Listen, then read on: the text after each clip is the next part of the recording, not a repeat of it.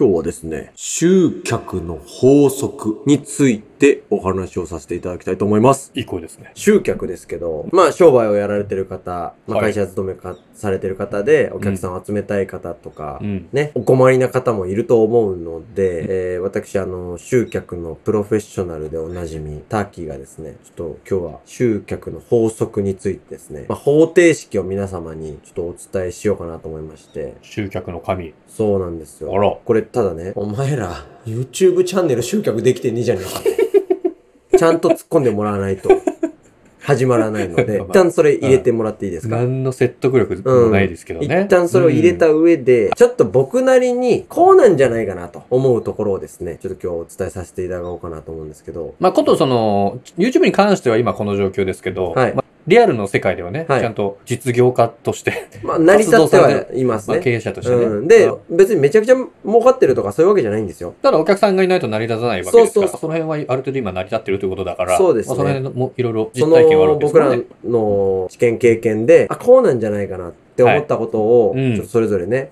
プレゼンテーションさせてもらおうと思うんですけいや、ど、これは興味ある方多いんじゃないですかね。ありがとうございます。で、これね、うん。うん。今日、広告をこうやってやりましょうとか、こういう風に集客しましょう。なんかこういうやり方がありますよとか、手法的な？そう、手法的な側の話じゃなくて、もう根っこの話です。根っこ。で、一個だけです、話は。根っこ。根っこ一個です。すごい、インフンでるね。集客は、もうここでバツン言っちゃうんですけど、結論。熱量かける人数です。熱量かける人数。うん。熱量かける人数が一定の割合を超えたら、集客は自然と困りません。どういうことですか？熱量かける？これ熱量かける人数だと僕は思うんですよ。いろんなうん。やり方あると思うんですけど、それぞれ正解って。でも、例えばそれって業種が変わったら、じゃあまた新しい成功法則を考えなきゃいけなかったりとかね。この時は、この、こっちはインスタグラム広告が合ってるけど、こっちは本当に実際に対面した方が集客しやすいジャンルだとか、うん。いろいろあると思うんですよ。でも根本にあるのって、熱量かける人数が一定の割合を超えることが大事だと思っていて、じゃあ例えば塾にしましょうか。塾が、まあお子さんを集めたい。まあ塾もね、いっぱいぱいありますからお子さんを集めたいわけですよ。じゃあどうやって、まず塾を立ち上げた後に、うん。どうやって子供たちを集めていくか、どうやって保護者の目にうん塾があることを認知していくか、そしてお集めていくかっていうところなんですけど、熱量のあるうん。お子さんが入ればいい。熱量のあるお子さんが入ればいい。うんそれぞれの人が持ってる熱量って結構違ってると僕は思っていて、すごい熱量の高い子もいれば、なんだかこう、何にもやる気が見られない。まあでもその子の中にはあるんだろうけど、はい。熱量が感じられない。まあ、要は熱い男、熱い女なのか、なんかこう、それも影響力っていうのかな？友達に影響力、これやろうぜっていうような影響力とか、うん吸引力とか、共有力。この辺は合わせて熱量。ダイソンだ。そうそう。うんと言わせてもらうとしたら、そういう子が、例えば一人いれば、俺さ、塾行ってんだけど、一緒にやろうぜ。その方が勝手に呼んできてくれるんですよ。いわゆるその熱量っていうのは、うんまあ、例えば塾で言えば、うん東大に行きたいんだっていうの熱量ではなくて、うんうんうんうん。なんていうのか、人に何かを言いたい熱量そうみたいな。そうそうそう、カリスマ性みたいなね。そのカリスマ性を持った子が、例えば、俺、今塾に通ってて、めちゃくちゃいい塾だから、その塾自体を気に入ってくれて、でお前も一緒に行こうぜ、みたいな。例えばね、簡単に言うと、陰キャな子が、うんその塾にいくら没頭しててもうん、増えないんですよ。陽キャで友達が多くて、うん熱量の高い子が増えたら、うんどんどん自然発生的にどんどん増えていくんですよ。また呼んでくる人も、そそういう人だったりとかして、はいはいはい、はい。そうそうそうそうそうそう。それが熱量。そう。じゃあ、熱量が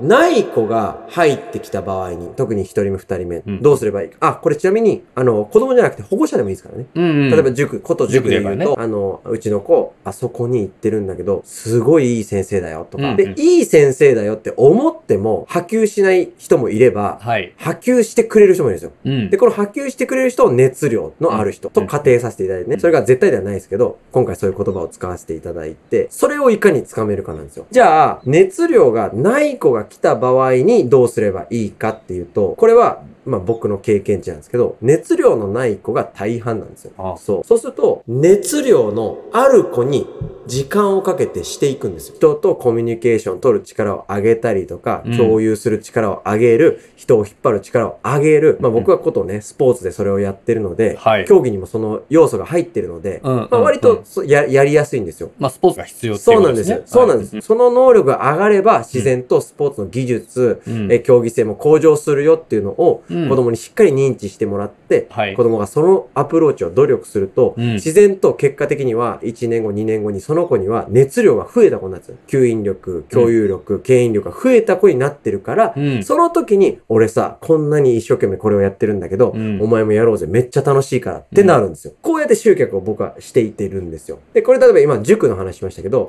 居酒屋でもそうなんですよ。居酒屋でも、なんとなくしっぽり飲んで、うんしっぽり通って、友達の少ない人をね、常連にして。これいいんですよ、全然いいんですよ。はいこれはこれで一つの集客で、うん一人のお客さんとして、対価を払ってくれるお客さん。だけど、まあそうそうそう。だけど、その人が友達を呼んで、うんさらに友達を呼んでっていう方が圧倒的に集客って楽になるんですよ。例えばその人が、一人で毎回来てる人が、お友達多い人でね、4人組の宴会を毎回開いてくれるとか、うん方が単価も上がるし、うんお客さんも増えて、外から見た見栄えもいいわけですね。うんあのお店流行ってるな。うんそういう人を増やしていくと。やっぱり、その人が熱量のない人であった場合には、熱量がある人に仕立てていくんですよ。居酒屋でもできちゃう？そうなんです、そうなんです。じゃあ、居酒屋がどうやってやっていくかというと、やっぱり店主がコミュニケーションを取るタイプの店主になっていくしかないんですよ。あ、一言目なんて声かければいいですかね？そう、だから、例えば陰キャだったりとか、しっぽ俺は話しかけられるの嫌いなんだっていう人も当然いるよ持って。るぐらいですからね。いる、そうそうそう。んんでん、話しかけたくないタイプの店主もいるし、お客さんと沈黙なんだけど、居心地のいい空間を提供したいっていう店主さんもいっぱいいると思うんだけど、はい。だけど、僕も今まで居酒屋たくさんね、職種的にも見た中で、うんやっぱね、残念ながら潰れていくんですよ。そう。うんだから、あなたが理想としてる形は、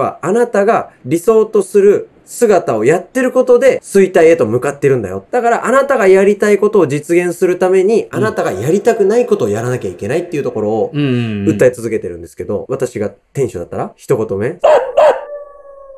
そうですね。例えば、お酒の出し方ですかね。お酒の提供の仕方？例えば、そうですね。酎ハイ頼んでくれる。はいはいはい。いつもチューハイ頼む。はい。いお客さんがいるとしたいら、陰キャの方。あ、すいません。はい。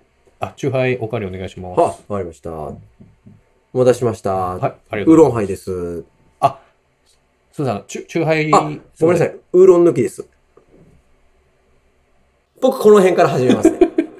うん。あとは、2回目、3回目のお客さんうに、ん。いつものでよろしいですか？っはいはいはい。て言ってでもね、それはね、うん。めちゃくちゃ嬉しいのかもしれないです。うんその、いつも言っている方は、まあ、人って確実に人との接触を好みますから、一人でずっといたいっていう人間はこの世に存在しないわけですから。まず、居酒屋に一人で行ってる時点で、絶対に一人でいたいという100%ではないんですよ。そうだよ。99%だも1%はうん人と交流したいはあるわけなんですよ。そうだよ。ね。で、しかも多分ね、一人で行ってる人は、うん多分ね、マスターと仲良くなりたいんだと思う。でしょ？店員さんと。そうん。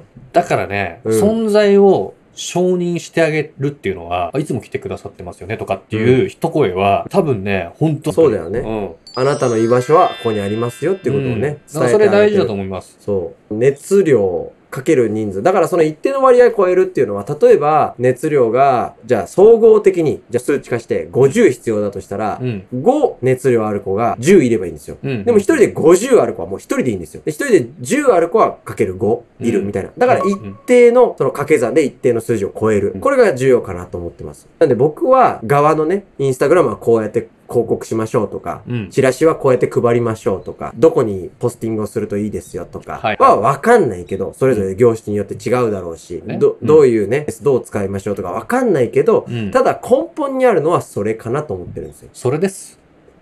え？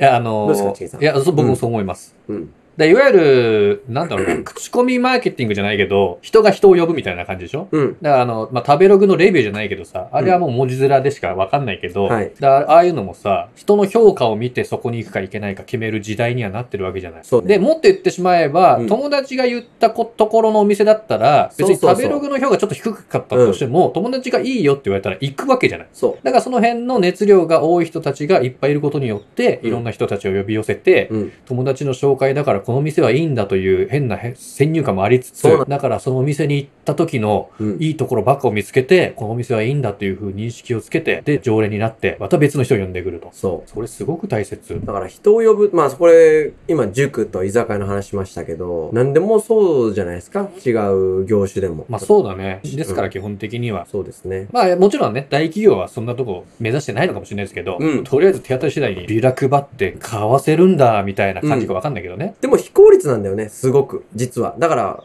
とてつもない資本があるから、それができるわけで、ほとんどの経営者、企業とかはできないから、それが。ねじゃあどうやっていくかっていうと、本質の自分のうん。経営運営に注力して、自分に来てくれる人をどんどん広げていくっていうのが一番効率がいいと思うんで。じゃあプラスでこの話を聞いて、うん。多分、あ、そうだと思ってる人もいるかもしれないですけど、うんいや、ちげえよって思った人ももちろんいるあもちろんでちげえよって思う人の大半が、僕おそらく、ん対法人のお客さんをあ相手してる方？コンシューマー、C の人はうんう、んその人の決定権があるから、はいその人が気持ちよくなれば OK なわけで、B2B の場合は、その人が気持ちよくさせる方法を、うん。一担当者同士で理解してあげないとうん。いけないっていうところがあって、まあ、居酒屋で言うと、まあ、お客さんとコミュニケーションを取るみたいな。はい。だから B2B で別にコミュニケーションを取ったからといって、うんその人がこの商品を買うか買わないから別にその担当者に権限があるわけじゃないし、ね。社内で揉まなきゃいけないし、うんっていうところがある。ってなった時に、まあ僕基本的に B2B の会社にずっといたんであれなんですけど、はいその担当者の方がめちゃくちゃハッピーになることをやらなきゃいけないと思ってるんですよ。まあこれちょっと集客じゃなくなっちゃうけどね。営業の手法,、になっちゃいますけど、だからその辺は一個大事かな。で、その担当者の人がもしかしたら別の会社のうん。